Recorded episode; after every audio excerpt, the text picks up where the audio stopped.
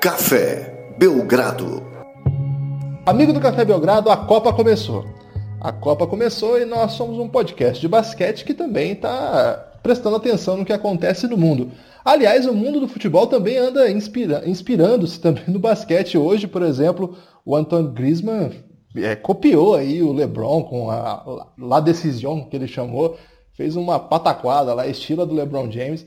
A gente vai falar um pouco sobre isso também. Hoje conosco um dos personagens, um dos jornalistas mais importantes da sua geração e tá lá na Rússia. Olha só a moral do Café Belgrado. Conseguimos trazer Gustavo Hoffman, um grande basqueteiro e também um jornalista ligado ao futebol aí dos mais conhecidos do Brasil. Ô Lucas, como é que você conseguiu essa ousadia aí? Tá, tá demais, hein?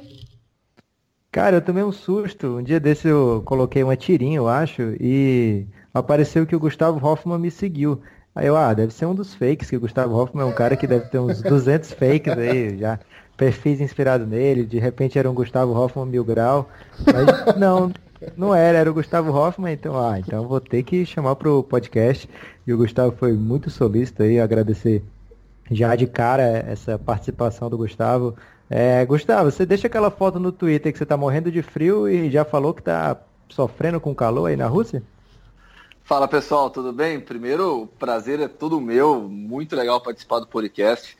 Eu ouço, não consigo ouvir todos porque a, a correria é grande, né? Dois filhos em casa, agora eu tô aqui na cobertura da Copa, a rotina na ESPN também é muito puxada, mas eu sou, sou fã do trabalho de vocês, acompanho principalmente no Twitter, né? No Twitter aí sim, sou, sou um leitor assíduo de tudo que o Café Belgrado publica, mas prazer é todo meu, legal demais participar. Então, aqui tá, tá um forno, na verdade. Eu tô em Sochi, vou ficar a Copa inteira com a seleção brasileira, vou para cima e para baixo com o Brasil. Algumas cidades, em, em algumas tá tão quente assim. Então, por exemplo, em São Petersburgo, que é muito ao norte, lá perto da Finlândia, da Estônia, lá não tá calor, tá uma temperatura bem amena. Aqui em Sochi, fica na região chamada Krasnodar Krai, né, no, no Cáucaso, banhada pelo Mar Negro. Aqui faz muito calor. Todo dia passa de 30 graus. É um sol absurdo na cabeça. A gente está sofrendo com calor. O pessoal acha que não faz calor na Rússia. Faz e faz muito. Nossa, ô Gustavo, você que é um grande fã de basquete aí. Ô, Lucas, eu sei que você preparou uma pauta, tá, mas eu quero furar essa pauta só para começar. Porque eu queria que as impressões do, do Gustavo sobre essa iniciativa aí do Grisma de copiar LeBron James. Eu nem estava sabendo disso. Hoje cedo começou o burburinho e ele já anunciou que continua no Atlético de Madrid. Você que acompanhou lá The Decision do, do LeBron James, como é que você viu essa, esse anúncio aí do Griezmann? É, eu achei os dois anúncios ridículos, né? E o, e, o, e o Griezmann teve a oportunidade de aprender com aquele e não aprendeu. Ah, eu acho, eu acho muito arrogante, né? Até você fazer um anúncio como esse dessa maneira. Bastava para o Griezmann uma foto no, no, no, Instagram, por exemplo, sabe? O escudo do Atlético de Madrid, não precisava falar mais nada, sabe? Já era o suficiente. E além do mais, o cara tá na Copa do Mundo, com a França, logo, logo tem estreia. A França é uma das seleções favoritas.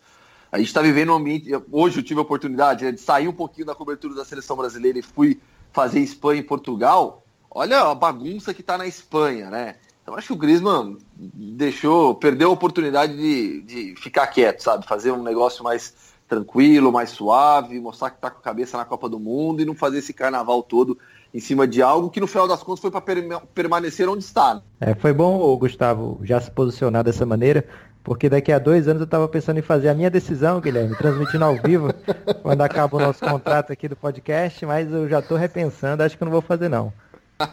eu tenho mais dois, eu tenho meu contrato na ESPN atual vai até 2020, então aí eu, eu, faço, eu faço também uma.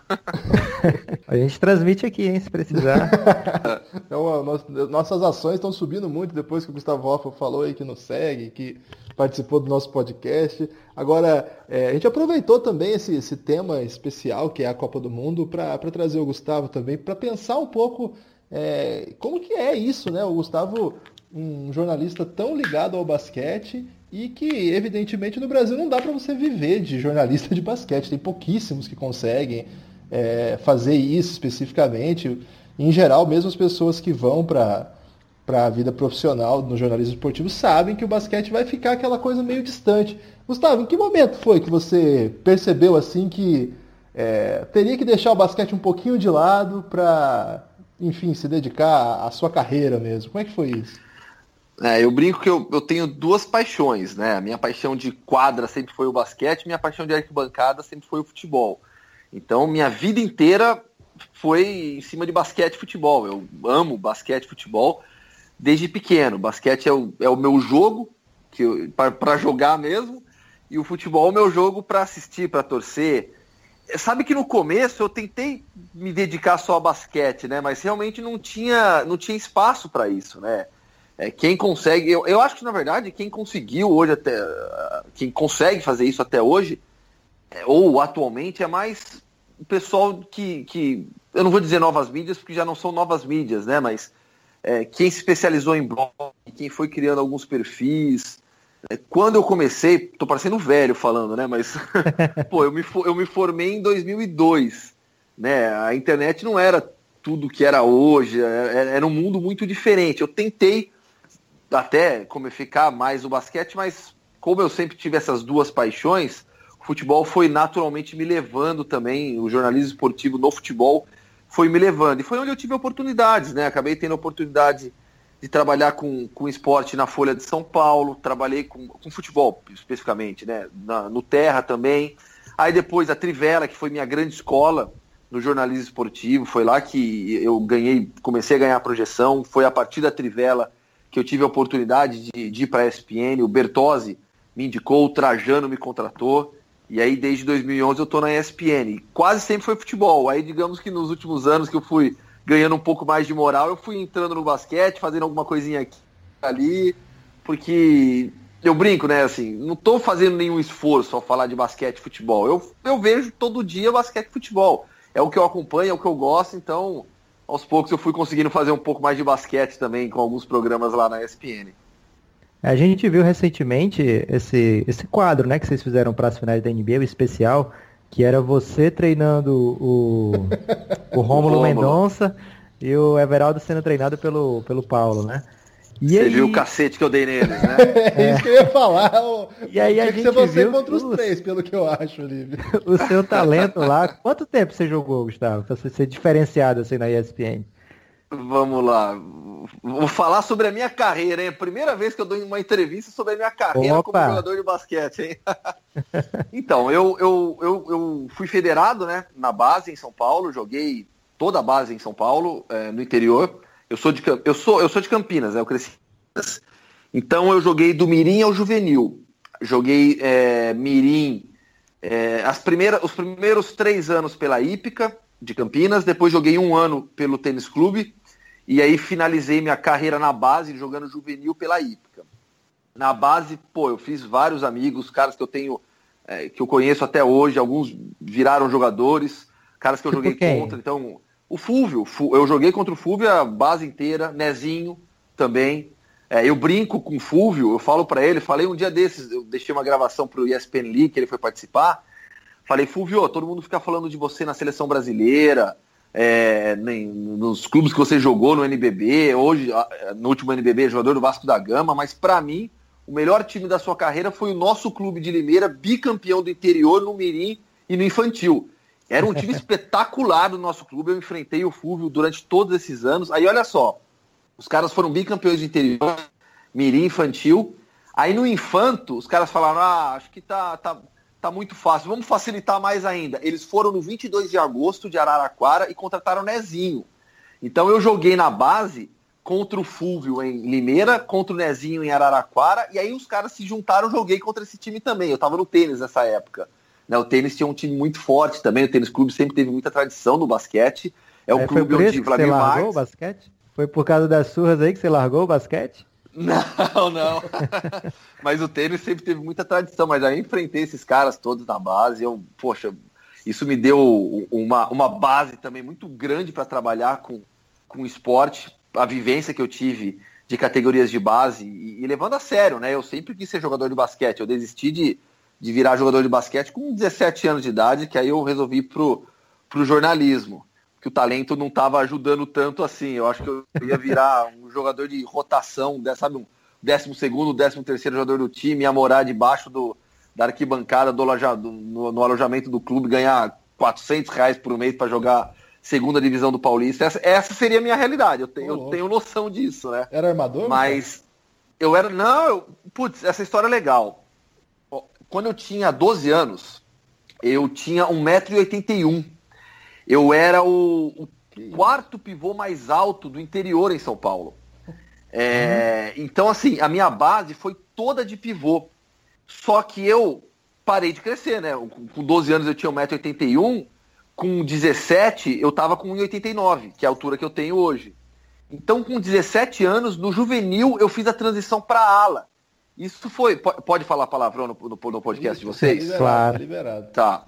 Isso foi foda, porque assim, é, hoje em dia eu sei que não é mais assim, que na base se trabalha de uma maneira diferente. Na minha época, toda a minha base, todo o meu aprendizado no basquete, meus fundamentos eram de pivô. Então, quando eu tive que fazer a transição para ala no juvenil, porra, sofri pra caramba. E no final das contas eu virei um ala pivô. Eu jogava cortando para dentro o tempo todo, nunca tive chute de fora. Eu tinha sempre que jogar, ou jogava escorado, ou jogava é, fintando e cortando para dentro, na bandeja, procurando contato. Eu preciso do contato para jogar basquete. No, sabe? Acho que vocês, entendem o que eu tô, que eu tô falando. E, e, então foi isso foi algo difícil, que hoje eu olhando para trás, eu vejo e falo, porra, olha como, como é importante você trabalhar com garoto de 11, 10, 10 anos, é, todos os fundamentos do jogo. E, e, o basquete hoje em dia exige isso, né? E aí, só para finalizar, né? Eu parei de jogar com 17 anos, o meu último ano foi, foi o primeiro ano de juvenil, na Ípica.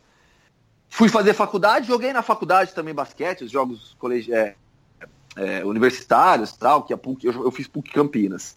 Os jogos que a PUC disputava, eu jogava também, mas já sem a mesma dedicação, lógico. E aí fiz jornalismo, passei, comecei a trabalhar. Aí olha que coisa de louco. Em 2000, a gente está em 2018. Em 2014, é por aí, 2014 eu voltei.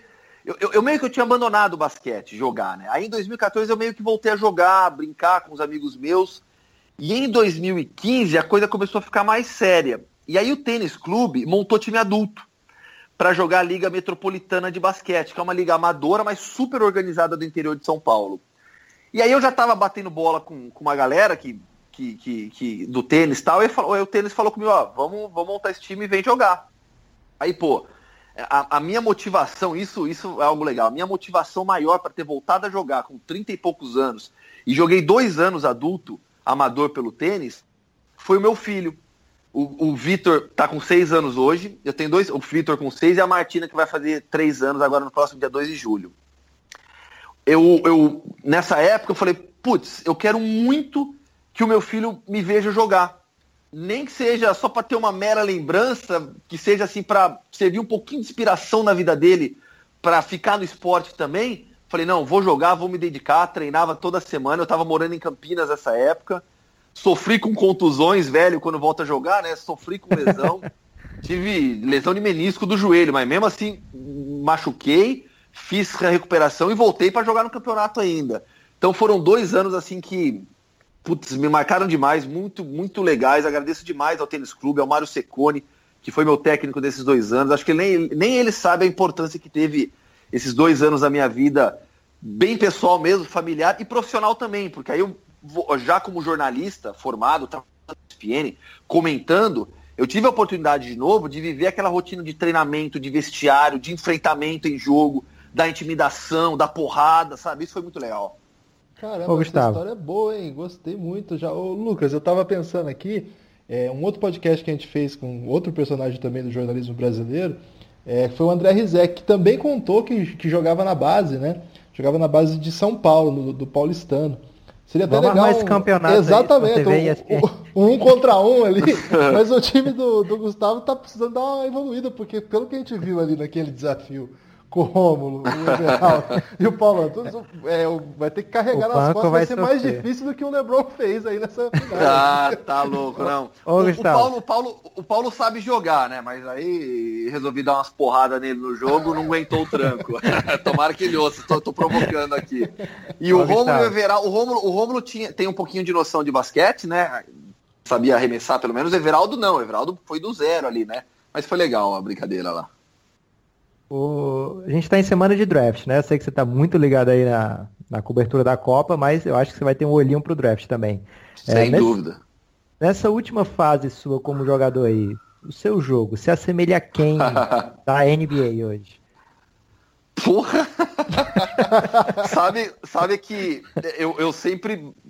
Digamos que eu sempre usei o contato físico permitido em excesso no, no, no jogo, né? Ou, ou seja, eu sempre bati. Eu, é, eu sempre bati pra caralho, mas eu gostava de dar umas porradas, mas tudo dentro do jogo. Tudo dentro do jogo. Nada, nada de maldade, nada de, de, de sacanagem, não. Mas eu, eu, meu jogo sempre foi muito físico, né?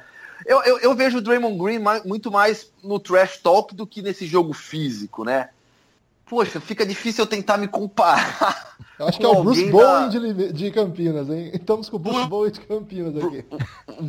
Bruce Bowen, o, o pessoal me chama de, de Guatambu, né? Que, que batia pra caramba. Até o Guilherme Giovanoni ficou brincando comigo. Pô, os caras falavam pra mim que você, você era Guatambu, mas eu não imaginava que era tanto, né? Que ele tava nesse, nesse último desafio aí.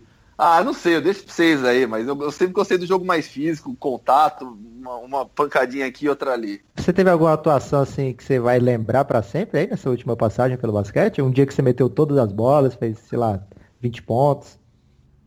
Nossa, no meu último ano, meu último ano de juvenil foi o melhor, eu tive 20 pontos de média. Eu, isso eu não esqueço. Pô, né? no, no, então, assim. Não, mas eu, mas, mas era mas era um, um, nível, eu jogava um time mais fraco também, não, não, era, eu não era ruim jogador, né? Eu acho que eu fui um bom jogador, nada demais, não nem tanto é que não cheguei a ter qualidade suficiente para virar jogador mesmo, né? Mas eu fazia meus pontinhos, pegava meus cebotes aí. Eu lembro de alguns jogos, eu lembro, poxa, eu tenho muita memória assim de jogo. Eu lembro a primeira vez que eu fiz 20 pontos num jogo, foi no Mirim ainda, no meu primeiro ano de basquete, que eu meti 21 pontos contra Itapira lá em Itapira, interior, né? Então, pela hípica. É, no adulto, eu não esqueço o meu último jogo é, é, é, pelo tênis no adulto, que eu meti 10 pontos, mas fui eleito o melhor, melhor do jogo. Muito, e aí é muito pelo que. Porque assim, esse nível de basquete amador, né? A pontuação não é alta também. Então, Sim. assim, é, é, eu meti 10 pontos, não fui cestinha do jogo, mas eu ajudei pra caramba o time na defesa. Muito, muito, muito. Você muito. bateu, né? Você quer dizer? Não, não, não. Muito na intimidação também, sabe? Uma coisa que eu, que eu era muito bom, isso eu, isso eu acho que eu era muito bom, marcação. Na base ainda, quando meu time, quando meu time fazia marcação box, né? Ou seja, quatro marcando zona e um marcando individual, eu que, eu que fazia marcação individual. Isso, isso eu marcava muito bem. Então eu tenho algumas boas lembranças assim, sabe, de, de jogos especiais. Eu lembro de uma vitória nossa. Poxa, ó, agora, agora eu vou lembrando. Eu lembro, ó, no meu no ano de juvenil mesmo. Eu acho que foi a melhor atuação da minha vida. Um playoff, playoff de quartas de final do campeonato. A gente pegou, eu jogava pela IPA no juvenil, a gente pegou Rio Claro, sempre, sempre time forte, né? Sempre time, Rio Claro na base sempre é muito forte, né? A gente perdeu o primeiro jogo para Rio Claro lá, a gente tinha melhor campanha. Aí os outros dois jogos seriam em Campinas, né? E nesse, nesse segundo jogo, eu meti 24 pontos. E, porra, esse eu joguei bem. Esse, esse, esse eu acho que se eu tivesse que escolher um jogo para assistir, eu queria ver esse meu jogo, que eu meti 24 pontos. A gente ganhou de Rio Claro, surpreendendo, porque assim, a gente teve melhor campanha, mas o time dos caras era mais forte, né? E aí, no final das contas, a gente levou a série também. Então tem, tem boas lembranças disso aí. Vocês estão me fazendo Caramba, Caramba marcou mesmo, hein? Você sabe de... Ah, eu, eu amo basquete, né? Isso, basquete sempre foi minha vida. Sempre foi minha vida. Eu queria ter virado jogador, não deu. A vida me conduziu para outra profissão. Sou feliz demais e, e, e, ainda mais feliz hoje em dia por, sabe, vocês, o que eu falei para vocês, que é um prazer enorme conversar com vocês. E, e juro que, assim, é um reconhecimento para mim, assim, falar de basquete com alguém, sabe? É, hoje eu tenho, falei para vocês da, da, da, amizade que eu tenho com algumas pessoas do basquete. O Neto, ex-técnico do Flamengo, assistente técnico da seleção brasileira, às vezes ele, ele vem falar comigo de basquete e falo: caramba, o Neto, sabe, pelo amor de Deus, o que, que você está falando comigo, Neto? Você é um, um, dos melhores de basquete do Brasil. Então eu gosto, acho legal demais. Ô Gustavo, a sua paixão pelo basquete é tanta que você caiu na pegadinha do Oscar. Eu, eu vi você comentando isso no, no canal do YouTube, acho que do Yuri, eu não lembro agora sobre a história dele, lá do, da, do É uma história bola, muito né? boa. Você tem que contar isso no podcast também. Ah, isso sabe que eu falei pro Oscar? Eu gravei um Bola da Vez uma vez com ele, fiquei emocionado até ele gravar o Bola da Vez com ele. Oscar tem seus defeitos, suas qualidades, que todo mundo conhece, né? Mas o Oscar, na minha infância, foi um dos meus, meus dois ídolos de infância são Michael Jordan e Oscar. Né? Então, quando eu fiz o Bola da Vez com o Oscar, eu não acreditei, né? E aí eu contei pro próprio Oscar a história dele. Eu falei, porra, Oscar, sacanagem isso. É, eu comprei seu livro na infância, li. E aí aquela parte que você fala que você dormia com a bola de basquete, eu falei, caramba, se o Oscar dormia com a bola de basquete, tinha uns 12, 13 anos na época, né? Eu falei, eu também vou dormir, né? Passei mais meses dormindo com a bola de basquete, mas muito tempo dormindo com a bola de basquete. Aí parei, né? Uma época eu parei de dormir com a bola de basquete e velho fui descobrir que aquilo era uma brincadeira do Oscar, não era literalmente que ele dormia com a bola de basquete. Aí eu falei para ele, falei, porra, Oscar, Passei meses dormindo com uma bola de basquete na minha cama e você me fala isso? Sua mãe não achou estranho, não? De repente você com uma bola de basquete. Sacanagem, né? Ô Gustavo, é, já entrando já pra, na sua profissão agora, que, que você já é mais conhecido, e como você conseguiu né, construir. Eu lembro que logo no começo da sua carreira você era muito marcado assim por conhecer o futebol que era um termo ruim, vai, alternativo. Um você tinha assim um conhecimento que ninguém tinha, por exemplo, para seleções do leste europeu. Eu lembro que é, uma das primeiras vezes que eu, que eu li coisas suas foi sobre é, times ucranianos, times russos, né? Era, uma, era um talento especial. E hoje você, por exemplo, na última Copa você foi setorista da Alemanha, agora você está com o Brasil. Como é que é sair aí do underground e tá no super mainstream para você? Como é que é isso? ah, eu, eu, eu acho estranho ainda até, né? De repente que é uma responsabilidade gigantesca estar aqui na Rússia como único comentarista da ESPN, né? Eu sei, mas eu não, não encaro como peso nem nada. A gente faz aqui, o volume é tão grande de trabalho, né? Que eu encaro de boa. Mas é, o meu, o meu Hoffman, né? É, a família da minha mãe é da República Tcheca. A minha avó nasceu no Brasil, mas as irmãs dela eram tchecas, a minha bisavó era tcheca. Então a minha mãe sempre teve uma cultura muito forte do leste europeu em casa. E isso ela levou para minha para nossa casa também. Então eu, eu cresci com essa cultura presente do leste europeu, sempre tive naturalmente uma simpatia muito grande por tudo do leste europeu, e aí eu estou falando de política, de, li, de literatura, é, da cultura em geral, e eu acabei transportando tudo isso para o esporte, naturalmente, que é minha, sempre foi minha grande paixão. E aí eu acabei meio que me especializando mesmo né, em, em futebol do leste europeu basquete também, né? Eu sempre gosto muito, eu sei que você gosta também, de, é. de, de, tudo do leste europeu. E aí eu comecei a cada vez mais ler. É, que sempre me, me intrigou muito na literatura, na história do futebol. É, tinha sido a Copa de 54, a história da Hungria, dos, dos magiares, dos mágicos magiares, a seleção de ouro de Puskas, de Hidegut, de Tibor, é, e eu e acabei realmente me especializando no leste europeu. A Trivela foi uma plataforma espetacular para mim, porque na Trivela eu tinha coluna de futebol russo, coluna do leste europeu, falando dos outros países também. E eu sou apaixonado por cultura do leste europeu, pela, por toda a política do leste europeu, por convicções também. Então, é, isso fez com que eu chegasse na ESPN. Essa é a verdade. Eu, eu fui contratado na ESPN, indicado pelo Bertozzi, contratado pelo Trajano, para comentar futebol russo. E aí fui, acho que crescendo, né? Ganhando espaço, falando de outras coisas, mas no fundo, no fundo, eu ainda gosto de, mais de futebol internacional, viu? É, e tem uma, uma propaganda, não sei se é uma vinheta ou é uma propaganda, acho que é uma propaganda que você fala do, daquele filme Once Brothers, né? Que ah, é uma coisa que te marcou ah. muito, também tem a ver com isso, né? Tem, tudo a ver com isso, né? Com, com, com essa minha paixão pelo leste europeu. E aí, e aí em Once, no Once Brothers a gente mistura política, cultura, esporte. Once Brothers é uma lição de vida, né? Once Brothers é um filme espetacular, uma coisa maravilhosa. Para mim, é o melhor filme de esportes já produzido. E eu estou incluindo todos os gêneros. A história do Vlad Divac com Dragan Petrovic, com a guerra da, da, da, da Iugoslávia como pano de fundo, aquilo é. Eu tô arrepiado aqui só de lembrar do filme. Eu tô com vontade de ligar meu computador e assistir de novo. Porque igual Once Brothers, para mim, não existe. Ah, eu, eu fiquei. É, ô Lucas, rapidinho. É, eu fiquei sabendo, cara, e eu não consegui isso até hoje. Quem sabe você numa dessas aí consegue. Que lá na. Eu, eu não sei se é na Sérvia ou na Croácia, eu acho que é Sérvia. Tem uma novela sobre é, a seleção de basquete dos caras.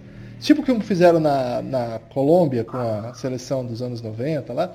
Parece que na Sérvia também tem uma coisa disso. Depois eu te mando a referência e eu já tentei baixar isso de todo jeito que foi possível, ainda não consegui. Achar a legenda é, esse, com esse... isso vai ser difícil também.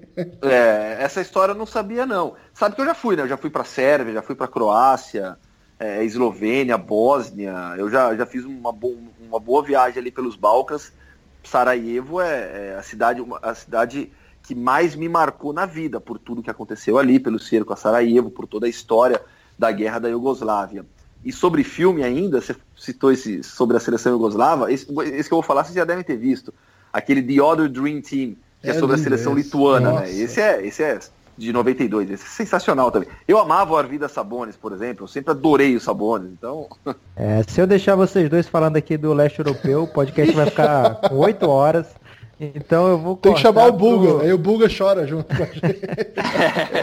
eu vou derrubar esse muro de Berlim, Hoffman, e, e quero Não, falar da Alemanha. Tudo deu errado Ale... desde que fizeram isso, Mas eu quero falar da Alemanha em 2014. Você, como o Guilherme citou aqui, você foi setorista da Alemanha, né, em 2014. Quando você começou a acompanhar, você já tinha noção que eles seriam campeões da Copa? Já estava achando que tinha uma probabilidade muito grande deles serem campeões? Chance sim, né? Para mim, a Alemanha era uma das grandes favoritas ao título da Copa. Eu acho que foi um time que se preparou de maneira absolutamente adequada, fez tudo o que tinha que fazer. É... foi para mim também uma experiência espetacular passar 40 dias na cobertura da Alemanha. É... tomei muita pancada, né? Quando antes do 7 a 1 quando eu falava que a Alemanha era a favorita, que os caras não iam sentir o peso de enfrentar o Brasil numa semifinal de Copa do Mundo. Depois todo mundo viu o que aconteceu. Mas é, eu, eu, eu, resumo sempre que a Alemanha, o grande segredo da Alemanha em 2014 foi curtir o Brasil. Eles curtiram o Brasil como nenhuma outra seleção. E, e até convido vocês e todo mundo que está ouvindo o podcast para acessar um texto que eu publiquei no meu blog nessa semana, comparando um pouco o que aconteceu em 2014 com a Alemanha com o que eu estou vendo aqui em Sochi em relação à seleção brasileira, de clima, de concentração, do ambiente criado, é, então fica a sugestão aí. Tem um livro também, né, Gustavo? Que você escreveu sobre esse. Tem, tem. Meu 40 dias com a, com a campeã do mundo, histórias e bastidores da Alemanha no Brasil. Serviu de inspiração para a comissão técnica também da seleção, né? O pessoal, a CBF, comprou vários livros, é, distribuiu internamente. O Tite, Fábio Macerejian, Edu Gaspar, todo mundo leu. Inclusive, eles, no ano passado, eles me convidaram para ir na CBF para falar com a comissão técnica sobre a minha experiência com a Alemanha, eles queriam entender, depois que eles leram o livro, eles queriam se aprofundar em alguns assuntos, entender um pouco mais sobre a preparação da Alemanha. Eu fui lá, conversei com, com toda a comissão técnica. Aqui, na, aqui em Sochi, eles, algumas pessoas me falaram né, que muito do que está aqui tá, foi inspirado também naquilo. Né? E, e eu sempre ressalto que assim, não é copiar, não é imitar, é entender o que aconteceu lá, identificar o que foi positivo e analisar o que vale para a seleção brasileira. E, e acho que foi isso que, que, que essa comissão técnica fez. Ô, Gustavo, você sabe que a nossa audiência é gigantesca, né? Então conta aí uma dessas histórias, porque aí o seu livro vai vender como água, cara. Não, eu, por exemplo, é, a questão do relacionamento com a imprensa. Né, a, o, hoje, a, hoje a, essa comissão técnica, a CBF, falando do time de futebol especificamente, é, mantém uma relação muito sadia com a imprensa, muito aberta é, foi muito inspirado na, na, relação profissional que houve em 2014 da Alemanha. É, o fato de a seleção brasileira estar em um hotel de frente para o mar. Parece um detalhe, mas foi um detalhe que os alemães demais, fez muita diferença. E se você pegar o Instagram dos jogadores do Brasil, os caras estão ali na praia o tempo todo, tirando foto de frente para o mar. O Alisson, na coletiva dele, alguns dias, falou: Poxa, a gente toma café olhando para o mar são detalhes, mas detalhes que ajudam um trabalho bem feito ser vitorioso.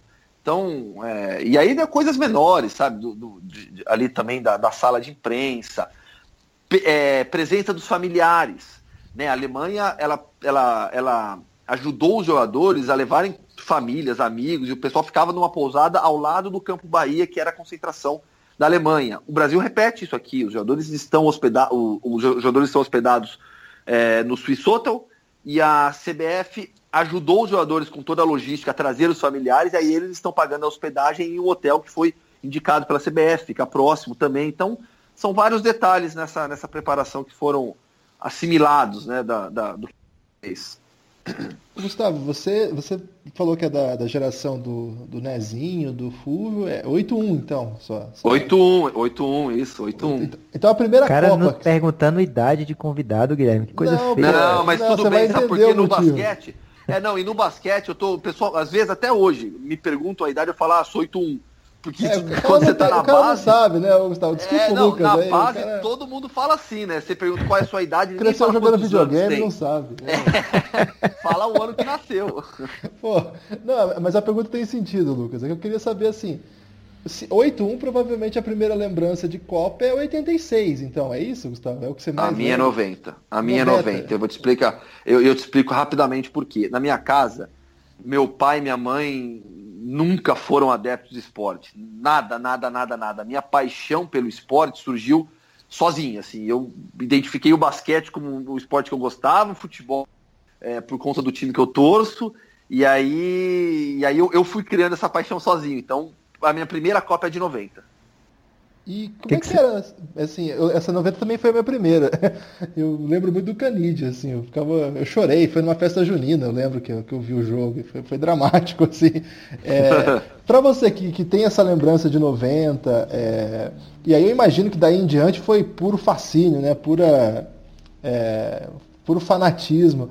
Como é que é hoje? Você já naturalizou? Por exemplo, você falou que estava hoje numa coletiva de Portugal e Espanha. Você acompanhou a, provavelmente uma das seleções históricas da, da história do futebol na- há quatro anos. Você já naturalizou ou ainda tem um encantamento assim?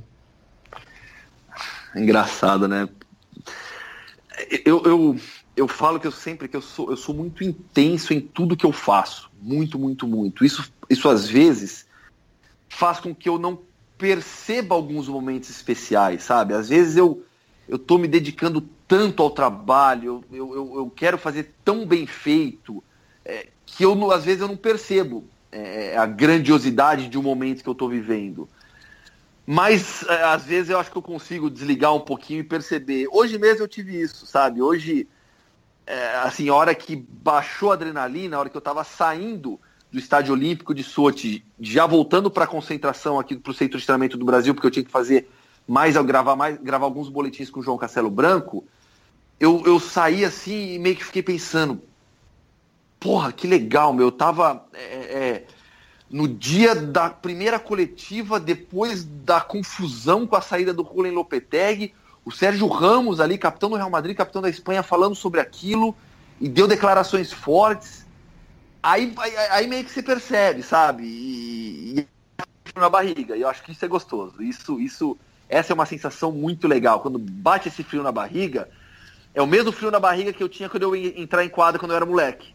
É, o mesmo, é a mesma sensação de, de adrenalina, de, daquilo que você ama que, o que você está fazendo. Uma- um jeito fácil da gente saber se naturalizou ou não é saber se você colecionou o álbum da Copa. Porque todo mundo que eu conheço coleciona o álbum da Copa, mas você não, tá pô. com cara. Que isso, Guilherme? Você não tem coração? Eu não, eu achei meio caro, eu fiz o custo lá, É quanto caro que ia mesmo, custar, é. eu falei que não valia a pena não. Desculpa, É, Gustavo. não, mas comigo não, comigo não teve jeito. Desde 1990 eu coleciono todos os álbuns da Copa. Tem que colecionar, cara. É, vale a pena demais. É melhor do que você, sei lá, merendar, você tira três lanches. do Mac- Você tira três lanches aí por dia, Guilherme. Você compra quatro pacotes, tá, tá feito. Mas já completou, Gustavo? Nada, porque agora como eu tô, como eu sou pai, eu tenho a desculpa de colecionar com um filho, né? Aí eu, eu, eu vim aqui pra Copa sem, sem completar. E aí quando eu voltar eu dou um jeito de completar, nem que seja né, mandando o, o, o e-mail lá. É, tá difícil con- con- conseguir aquelas douradas esse ano, hein? Você tá, você A- tá querendo dar uma cavada aí, Lucas. Tô achando A minha tá querendo- filha, não, eu já completei o meu. A minha filha, Guilherme, ela aprendeu todos os países da Copa. Ela tem sete anos, agora ela conhece as bandeiras. Ela nunca se interessou por, por geografia, mas agora ela tá sinistra aí, conhece todas as bandeiras. É, eu queria fazer outra pergunta de Copa, Gustavo. Manda.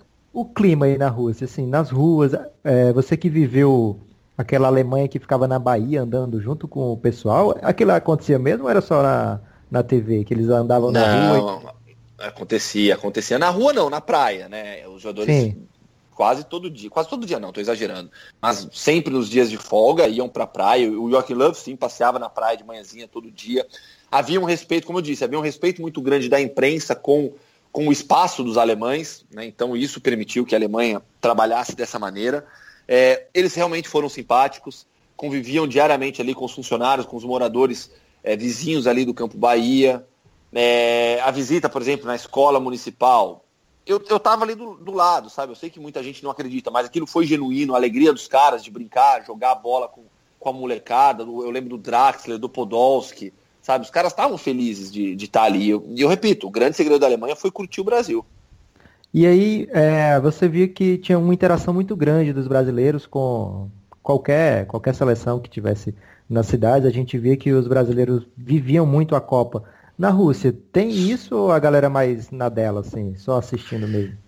Meu, tinham quase, tinha quase é, 5 é, mil pessoas perto do Brasil nessa semana. Só para você ter noção.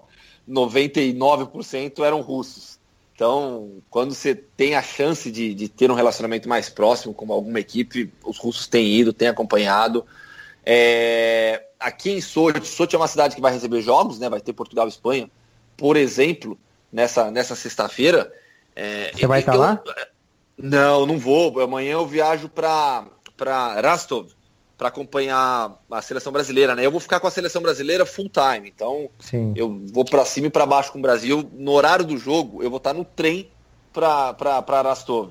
Então não, eu não vou conseguir nem ver o jogo, só para você ter noção de tão, tão intensa, tão, tão, tão loucura que é, que é essa cobertura. Mas os russos estão curtindo a Copa do Mundo, sim. Aqui em Sochi é uma cidade menor, lógico, eu imagino que amanhã vai ser uma festa absurda, porque aí vão chegar os espanhóis, os portugueses, mas os, os russos estão curtindo bastante a Copa, sim. Ô Gustavo, você que, assim, você falou, é uma responsabilidade, né? Ter que.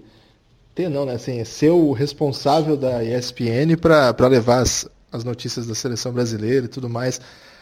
E, poxa, você vem de um, de um momento em que você cobre uma campeã do mundo. Agora, se você conseguir cobrir uma campeã do mundo sendo a seleção brasileira, eu imagino que deve ser um negócio assim.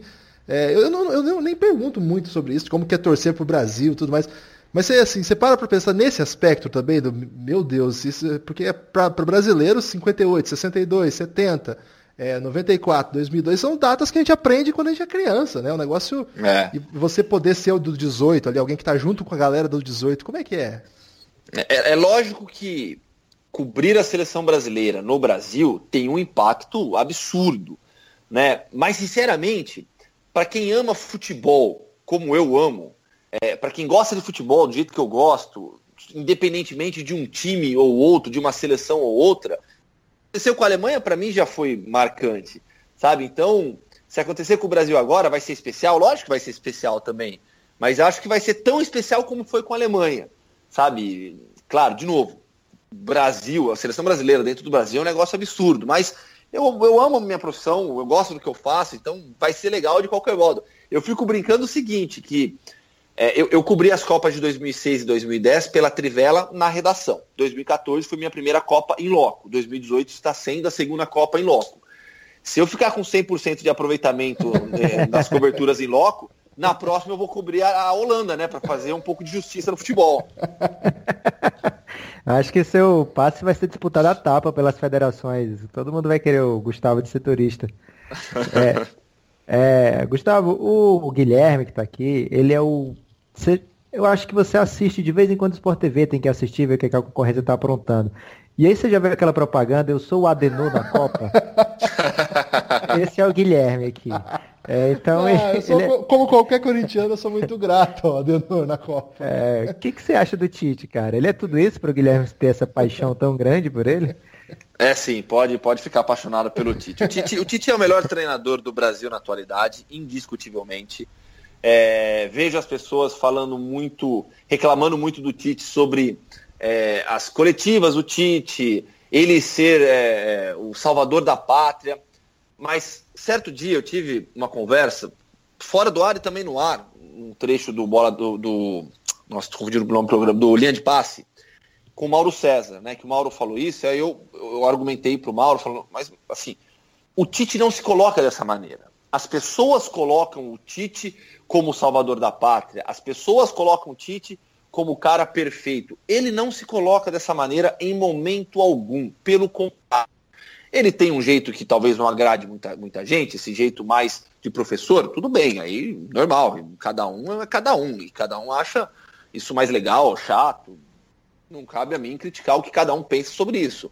Mas ele não se coloca em momento algum como salvador da pátria, como dono da verdade, como dono da razão. Ele tem aquele jeito dele de trabalhar, é, trabalha muito com a comissão técnica dele, muito, muito, muito. Eu tenho sempre tentado aqui na, na, na ESPN valorizar o trabalho dessa comissão técnica, porque é um trabalho importante, o que faz o Kleber Xavier, o que faz o Centro de Pesquisa e Análise, que, que são os analistas de desempenho, chefiados pelo, pelo Fernando Lázaro, do Gaspar. Entende? Há hoje algo, algo que eu tenho dito bastante. Nós, brasileiros, não estamos acostumados com a excelência. A gente no Brasil mede a qualidade de um trabalho pelo resultado. Ou seja, se o Brasil for campeão, porra, puta trabalho do Tite. Se o Brasil perder, foda Tite, não ganhou a Copa. A gente não consegue analisar o trabalho. E o que eu afirmo, pela minha experiência, e eu estou cobrindo seleção brasileira desde que o Tite assumiu, é, eu afirmo assim, categoricamente, o trabalho é muito bom. Se vai ganhar a Copa do Mundo, é outra história. Tem a Espanha, tem a Alemanha, tem um trabalho do Tite que começou com dois anos e meio de atraso. Então, assim, tem, são muitas variáveis para você determinar quem vai ser campeão. Mas o que já dá para afirmar é o trabalho desta comissão técnica é muito bom. Nessas coletivas aí, o Tite tem até inovado, né? Que ele tem levado o pessoal para falar junto com ele, né? O Kleber Xavier, o Silvinho. Posso, posso contar um segredo? Opa, pode. Isso aí foi inspirado no que eu falei com os caras lá da Alemanha, porque é eu. Porque a, Ale... é, porque a Alemanha fazia isso. A Alemanha, é, ela, ela levava vários dias, é, o assistente técnico, o preparador de goleiros, o coordenador da seleção, ele até para diminuir a pressão um pouquinho, né, sobre os atletas, sobre o treinador. Então, o Kleber, eu até brinquei com o Kleber Xavier na época, falei, Kleber, vai se acostumando aí, você tem que, vai ter que começar a fazer coletiva, hein? Ah, legal, é. Ô, ô, Lucas, estamos desvendando os segredos da seleção aí, hein? Tem que, tem que esconder ô... dos alemães esse podcast. É. é. Eles nunca mais vão me deixar cobrir a Alemanha, né? Gustavo, é, conta aí o que, que você ensinou pro Neymar também. A gente já viu que você tá Palestra não, Neymar nada. Nada.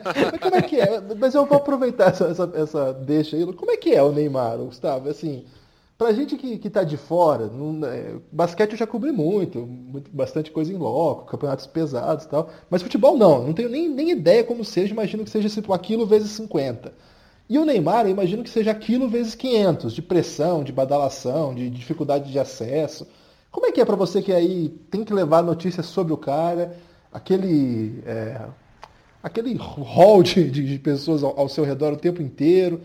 Como, me conta como é que é para alguém que tem que levar notícias sobre o Neymar, cobrir o Neymar. É, o Neymar tem uma, uma barreira muito grande ao redor de si. Claro que a gente trabalha com muitas fontes nos bastidores, pessoas ligadas a ele, pessoas dentro da seleção brasileira, mas o acesso a ele é absolutamente restrito, não há contato. Né? Não há contato com os jogadores né, aqui na seleção brasileira. O único contato que a gente tem com, com os jogadores é nas coletivas de imprensa. Somente isso. Com a comissão técnica, a gente acaba conseguindo conversar uma hora aqui, outra ali, antes do treino, no final do treino, ali na beira do campo. Com os jogadores, não. Então, para trazer algo de atleta é muito nos bastidores, muito, muita informação apurada com, com, com fontes. Né? E o Neymar, ele é a gente está falando de um, para mim, um dos três melhores jogadores popular do planeta. Então, tudo ao redor do Neymar é muito grande. Tudo que envolve o nome do Neymar é muito grande. É, ele é uma pessoa que, quando, quando eu converso com, com atletas, ex-atletas, dirigentes, pessoas que conhecem o Neymar no futebol, não tem uma pessoa que não fale que o Neymar não seja gente boa. Todo mundo fala, menino é, é, é, é gente boa, brincalhão, se dá bem com todo mundo acho que a gente pode, deve analisar e criticar muitas das coisas que, muitas das coisas que o Neymar, Neymar faz fora do campo, é, o posicionamento dele em determinados assuntos, é, ou a falta de posicionamento do Neymar em determinados assuntos, mas ele, ele, dentro do futebol ele é muito querido. Mudando um pouquinho de assunto, Gustavo, é, a Copa, a gente ainda tem muito para falar de Copa, mas está só no começo. E o podcast é sobre o Gustavo Hoffman, é, não só sobre a Copa. Então eu queria saber outras coberturas marcantes que você já fez antes. Você trabalhou na Olimpíada? Não, na Olimpíada não. Na, na Olimpíada de, de Londres, inclusive, eu fiz o. Eu fui, a ESPN foi convidada para cobrir um evento, um torneio de base do Red Bull Salzburg.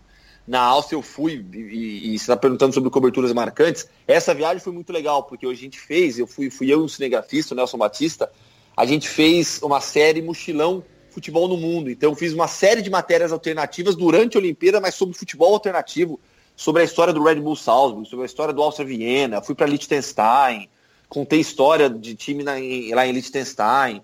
Então essa foi uma cobertura bem legal também, mas Olimpíadas eu nunca cobri, porque é, é, Olimpíada acaba o pessoal de, de, outros esportes fazendo mais, né? Quem sabe Sim. a próxima aí no Japão eu consigo um, um biquinho, né?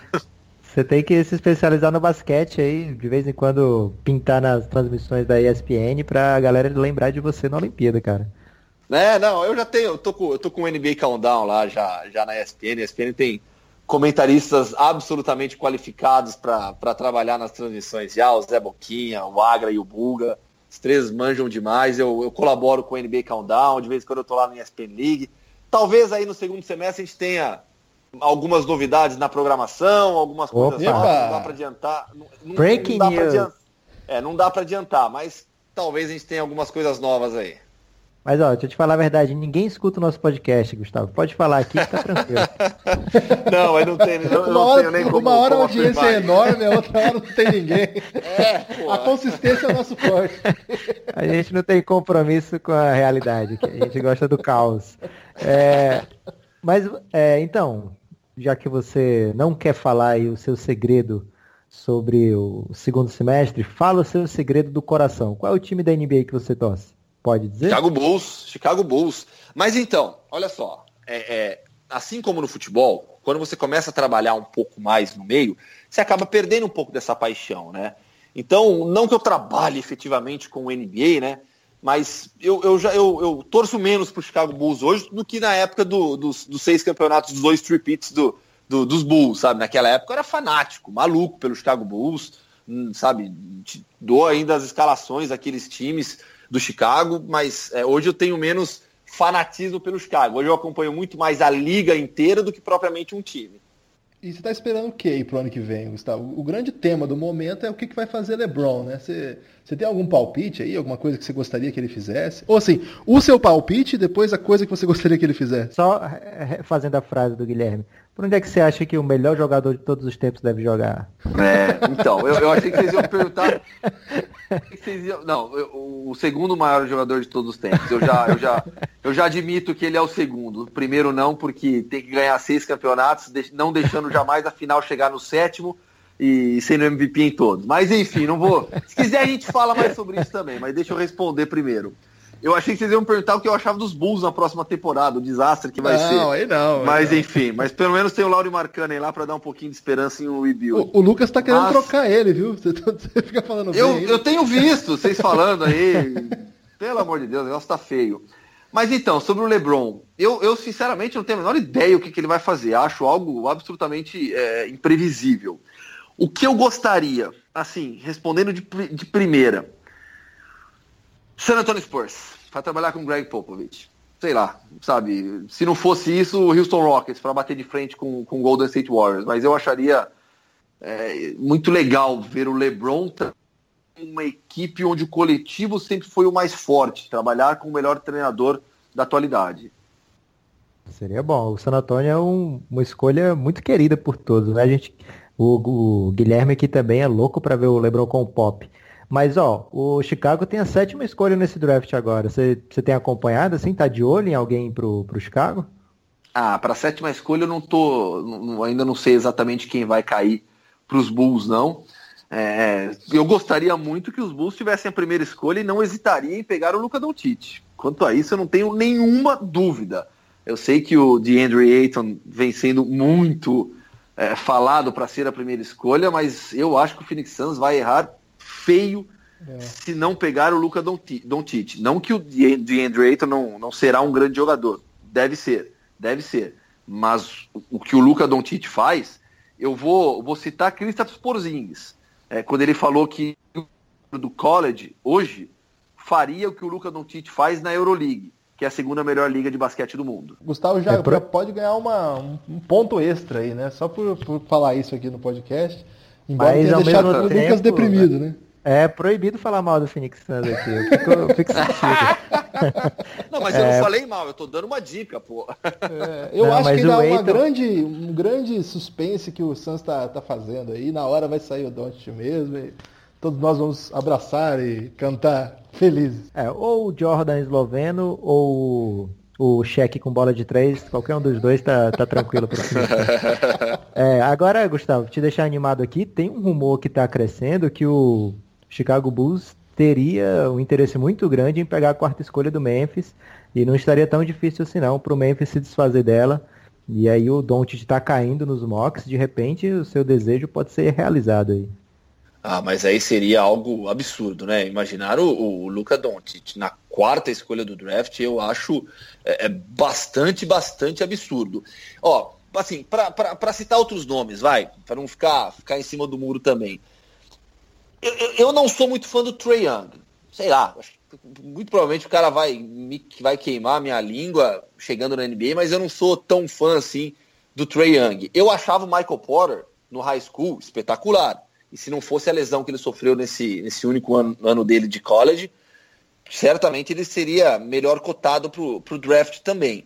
E tem o Marvin Bagley, né? Eu sempre gostei muito do Marvin Bagley. Só que ele também deve sair mais, deve sair na segunda ou terceira escolha do draft, né? Vamos ver o que, que, vai, que, que vai sobrar para os Bulls.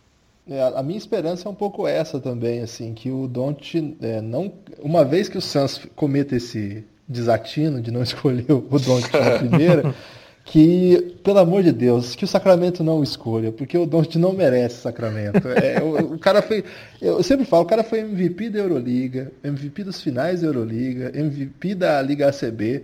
A gente não sabe se vai ser, se vai ser MVP das finais da ACB, porque, porque o time tá perdendo, né? 1x0 na série pro, pro Basconia, time do Marcelinho Huertas. E aí o cara vai para Sacramento, cara, aquela confusão, isso não pode acontecer. Então escorregar ali para terceira, Terceiro é Atlanta, o Atlanta tá naquela pegada meio de reconstrução. Acho que quarto em diante é legal. Imagina se for pro Chicago Bulls, me, me, nossa, nem torço pro Chicago, mas ia ficar animado, viu? Ele e o Marco nem juntos, o tem o Bob Portes, né, que tem aquele talento de dar soco nas pessoas e as pessoas ficarem melhor. então, é, então é, o Don't vai ter que tomar cuidado aí, porque ele gosta de bater no pessoal do leste europeu, né? Exatamente. Então, mas você imagina como é que ele voltaria da lesão? Ia voltar o Michael Jordan esloveno mesmo, porque o Mirotic tá já voltou o máximo, né? Queria ah, saber lá, se, então. se tem algum basqueteiro secreto lá pela ESPN. Porque eu soube do Cícero Mello, a gente trouxe ele aqui para o podcast, foi maravilhoso. Tem mais algum cara que, que a gente não imagina que curte basquetão lá?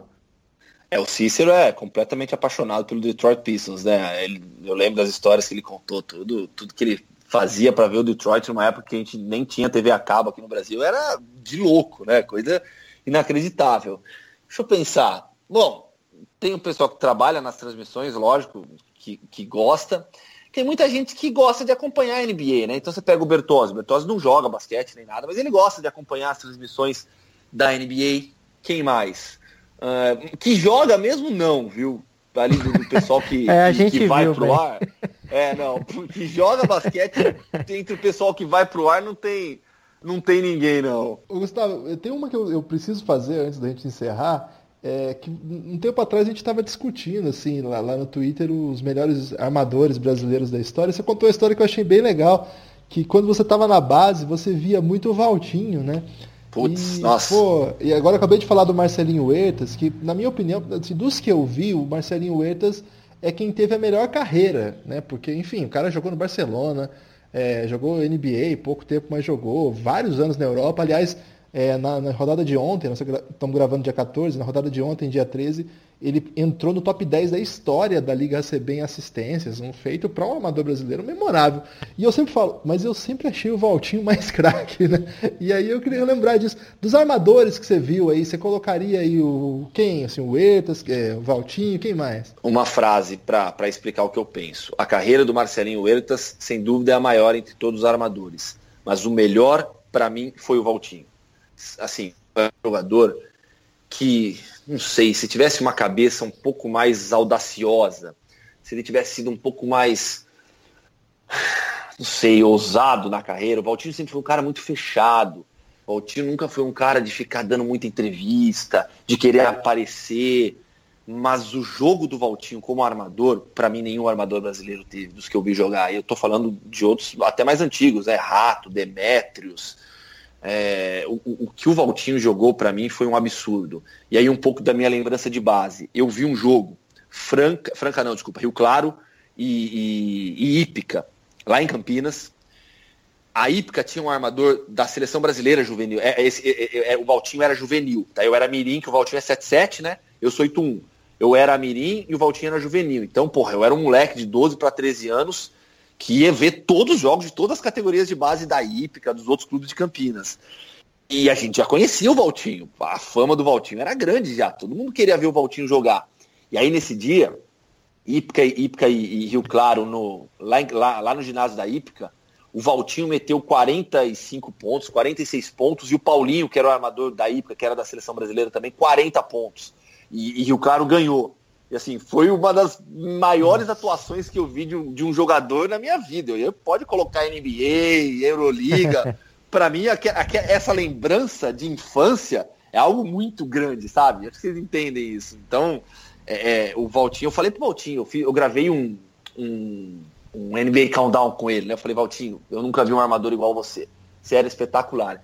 E, e quando, você, e quando a gente conversa com o pessoal, do, de, de basquete também, jogadores, treinadores, meu, pode ter certeza, é, é, quase unânime, viu? Que todo mundo acha o Valtinho espetacular.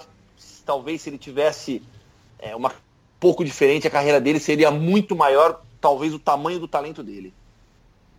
Caramba, o, o, não posso nem falar besteira, porque o Gustavo lembra de tudo que aconteceu na vida dele, todos os momentos, todos os detalhes. Memória maravilhosa. É, Gustavo, o Guilherme só me deixou uma última pergunta aí, já está me expulsando do podcast. Primeiro eu queria agradecer a sua presença, que abrilhantou demais aqui. Eu tenho certeza que todo mundo se divertiu com suas histórias. É... Então, fazer uma pergunta assim bem, bem polêmica. Palpite para seleção brasileira. Se fosse. É... Não vou dizer campeão, porque eu acho demais você arriscar campeão. Mas assim, uma fase mínima que você acha que o Brasil chega? Quarta de final é garantido? Semifinal? O que, que você acha assim? Semifinal. Para mim, são três seleções favoritas: Brasil, Alemanha e Espanha, mesmo com toda a turbulência sofrida pelo, pelo time espanhol. E uma quarta força que é a França. Tá? Eu acho que o título fica entre as opções. Para mim, quarta é força muito... é uma frase perigosa é, nesse podcast, é, é, e quarta força ganha título, hein? Vai da França desse jeito. Mas para mim, para mim são, são as quatro melhores seleções e eu acho que o título da Copa, eu aposto que o título da Copa fica entre, essa, entre esses quatro países. Já vou terminar o podcast muito esperançoso, porque sou Adenor na Copa, tá cheio de corintiano nessa seleção brasileira. Aliás, estão levando o nosso corintiano para todos os lados. A Arábia Saudita ainda não sentiu a revolução do Carilho, mas vai chegar a hora. Você vai ver que hoje foi só um momento de, de onde começa a revolução que o Carilho vai implementar lá. Mas falando sério, assim, Gustavo, de coração, eu sei que imagina o cara tá na Copa do Mundo e parou uma hora para falar com a gente. Então, assim, não tem nem palavra para agradecer mesmo. É, Obrigado por participar do nosso podcast. Trouxe histórias bem legais. A gente sabe que você é um basqueteiro de verdade mesmo, curte muito, está é, tá sempre acompanhando. Então, ó, obrigado. E a gente volta, queremos você outras vezes aqui para falar mais histórias. E aí, quando a NBA estiver pegando fogo também, conversar um pouco mais. Obrigado, viu? Não, eu que, eu que agradeço. Valeu demais. A gente, começando a próxima temporada da NBA e do NBB, aí, a gente vai batendo papo. Foi bem legal conversar com vocês. Lembrar desse monte de história me faz bem também. Eu gosto de, de falar sobre basquete. Aliás, tem. Sabe, sabe que, última história, tem aqui, eu tô, eu tô em um hotel em Sochi, né? Onde o Brasil tá hospedado. E tem uma quadra de basquete aqui, meu. Eu, eu, eu, eu não tive tempo ainda para ir comprar uma bola, porque o fuso horário, ao menos, trabalha a meu favor de manhã. Eu tenho as manhãs teoricamente livres, então eu consigo acordar e, e arremessar um pouquinho, treinar um pouquinho. Que eu, já, que eu já falei pro Danilo que quando eu voltar da Copa, eu quero no segundo semestre voltar a jogar lá, lá lá com ele na competition, montar, montar, vou fazer parte do time dele no segundo semestre. Aí eu quero treinar um pouquinho aqui durante a Copa, preciso comprar uma bola de basquete. Valeu, gente. Valeu, Gustavo. Lucas. É, estaremos em breve, né, Guilherme, com mais um podcast sobre o draft. Essa semana pegando fogo. É, mas vai ser difícil a gente bater um podcast tão bacana como esse, hein? Ah, eu fiquei espantado, assim, Gustavo, muitas histórias e outras virão. Forte abraço.